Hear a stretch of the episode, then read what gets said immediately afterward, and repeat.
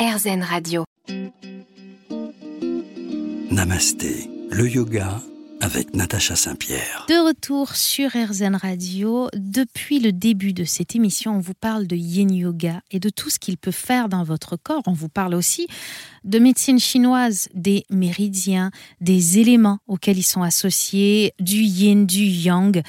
Et maintenant, mettons tout ça en pratique. Stéphanie Olestia, mon invitée aujourd'hui, comment, dans une posture de yoga, on va aller travailler euh, certains méridiens? Par exemple, euh, je sais pas, je prends un groupe de postures au hasard, les flexions avant. Elles vont travailler quoi?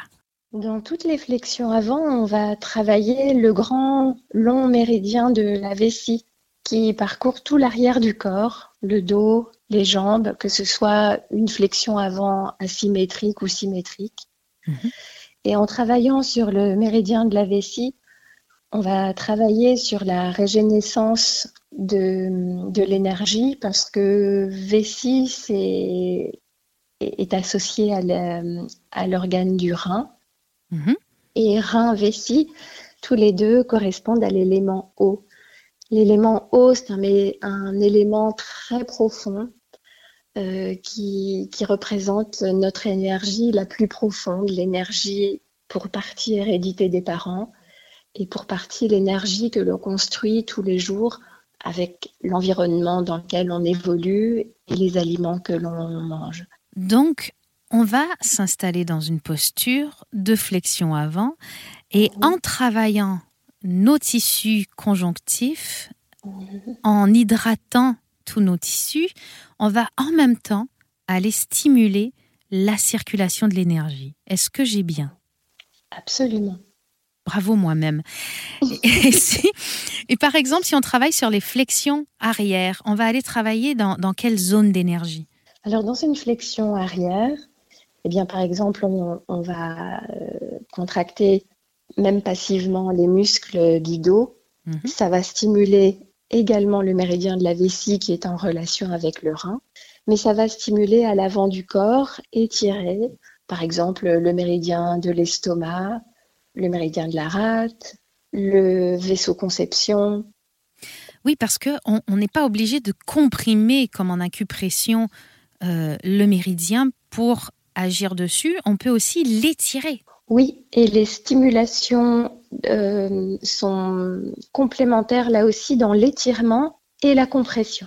On va pas travailler de la même manière.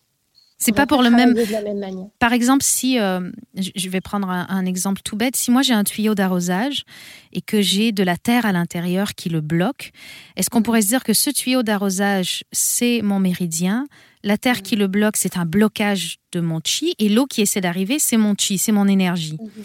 J'ai deux façons euh, d'enlever euh, cette terre, soit je vais euh, appuyer et donc bloquer l'eau en amont et quand je vais relâcher, ben, d'un coup d'un seul, ça va vider ce blocage parce qu'il y a une forte pression d'eau qui va arriver. Et si j'étire, euh, on va là essayer de faire bouger finalement euh, le blocage. Est-ce est que cette Oui, image est...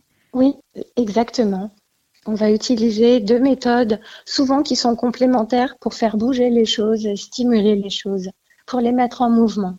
Le yin yoga a l'air totalement passif, mais à vrai dire, à l'intérieur, on met vraiment en mouvement l'énergie, on met vraiment en mouvement les tissus de manière totalement invisible.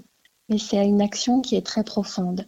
Et pour que cette énergie-là se mette en place et ait le temps finalement de se mettre en place, euh, c'est pour ça que nous, on doit créer cette immobilité du corps. Exactement. Les tissus conjonctifs commencent à s'étirer au bout de 2-3 minutes. Donc on peut considérer que pour euh, qu'une pause de yin yoga ait euh, l'efficacité souhaitée, il faut au moins rester 3 minutes dans cette posture-là. On continue de parler yin yoga dans un instant, c'est sur RZN Radio. Namasté, le yoga avec Natacha Saint-Pierre. Sur RZN Radio, votre rendez-vous yoga, c'est Namasté, c'est maintenant. On parle yin yoga et on était en train de parler avec Stéphanie des postures de yoga et de comment elles agissent sur ces euh, méridiens, ces conducteurs d'énergie à l'intérieur de notre corps. Il y a aussi en posture de yoga, dans les groupes de posture, les torsions.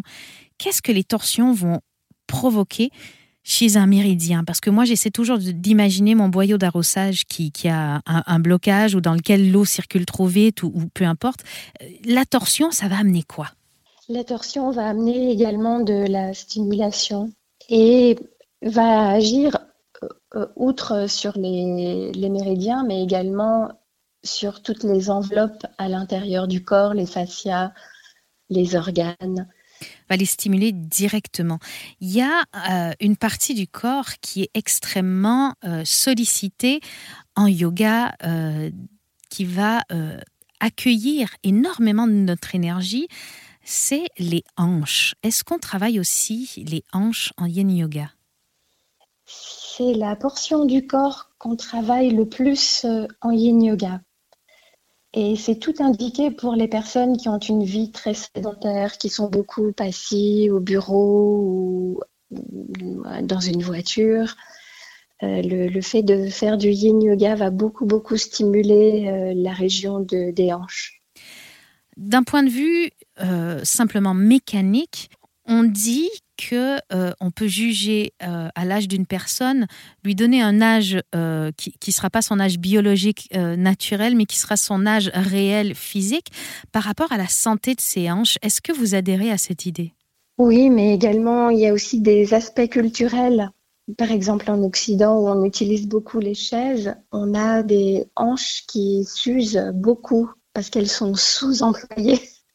Alors c'est drôle de dire qu'ils s'usent beaucoup parce qu'elles sont sous-employées finalement. Et eh oui. Le corps est une machine qui, si elle ne bouge pas assez, s'enraye. Absolument. Le, le mouvement, c'est la vie et le mouvement, c'est ce qui maintient tout le corps en bonne santé. Et pour en revenir aux hanches, par exemple, en, en Asie, où les personnes culturellement sont souvent accroupies, assises, on n'a pas de, rupture du col du fémur, on n'a pas de décalcification comme on voit beaucoup, beaucoup chez nous en Occident. Donc finalement, tous ceux qui ont des hanches en plastique auraient dû bouger un peu plus. Ou en titane, je ne sais pas en quoi on fabrique les fausses hanches. On finalement, oui, oui, oui, on, euh, bouge, on, ne fait jamais trop circuler l'énergie, euh, enfin, en tout cas. Suffisamment. Suffisamment. Il y a, bien sûr des, des, personnes qui sont en excès, bien les athlètes qui usent beaucoup leur, euh, leur, leur euh, corps parce qu'ils font des mouvements spécialisés à outrance. Et c'est vrai que leur corps euh, s'abîme assez vite. C'est pour ça qu'on ne voit pas des athlètes très âgés en performance. Mais le, le mouvement, c'est ce qui maintient notre corps dans la meilleure santé possible. Quand on veut créer un cours de yin yoga, est-ce qu'il faut qu'il y ait des postures de chaque groupe, c'est-à-dire flexion avant, flexion arrière, torsion, les hanches et tout, ou est-ce qu'on peut euh, aller dans une direction en particulier?